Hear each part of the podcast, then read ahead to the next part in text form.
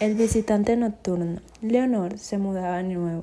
A su madre le encantaba la restauración, así que su predilección por las casas antiguas empujaba a la familia a llevar una vida más bien nómada. Era la primera noche que dormía allí y como siempre su madre le había dejado una pequeña bombilla encendida para espantar todos sus miedos. Cada vez que se cambiaba de casa le costaba conciliar el sueño.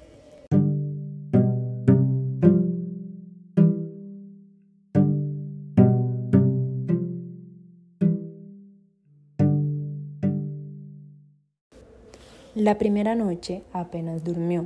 El crujir de las ventanas y del parque la despertaba continuamente. Pasaron tres días más hasta que empezó a acostumbrarse a los ruidos y descansó del tirón. Una semana después, en una noche fría, un fuerte estruendo la sobresaltó. Había tormenta y la ventana se había abierto de par en par. Por el fuerte vendaval, presionó el interruptor de luz, pero no se encendió. El ruido volvió a sonar, esta vez desde el otro extremo de la habitación. Se levantó corriendo y con la palma de la mano extendida sobre la pared empezó a caminar en, su busca, en busca de su madre. Estaba completamente oscura. A los dos pasos su mano chocó contra algo, lo palpó y se estremeció al momento. Era un mechón de pelo.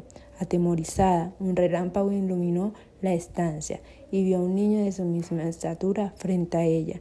Arrancó a correr por el pasillo gritando hasta que se topó con su madre. ¿Tú también lo has visto? le preguntó.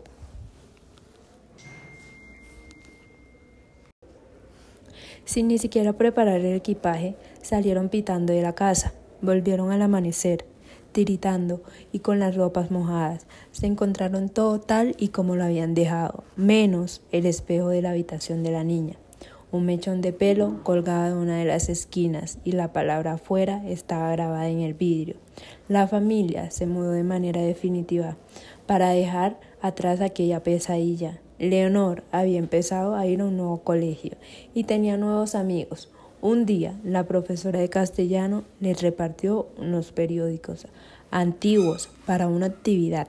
La niña ahogó un grito cuando, en una de las portadas, vio al mismo niño una vez más. Bajo un titular, aparece muerto un menor en extrañas circunstancias.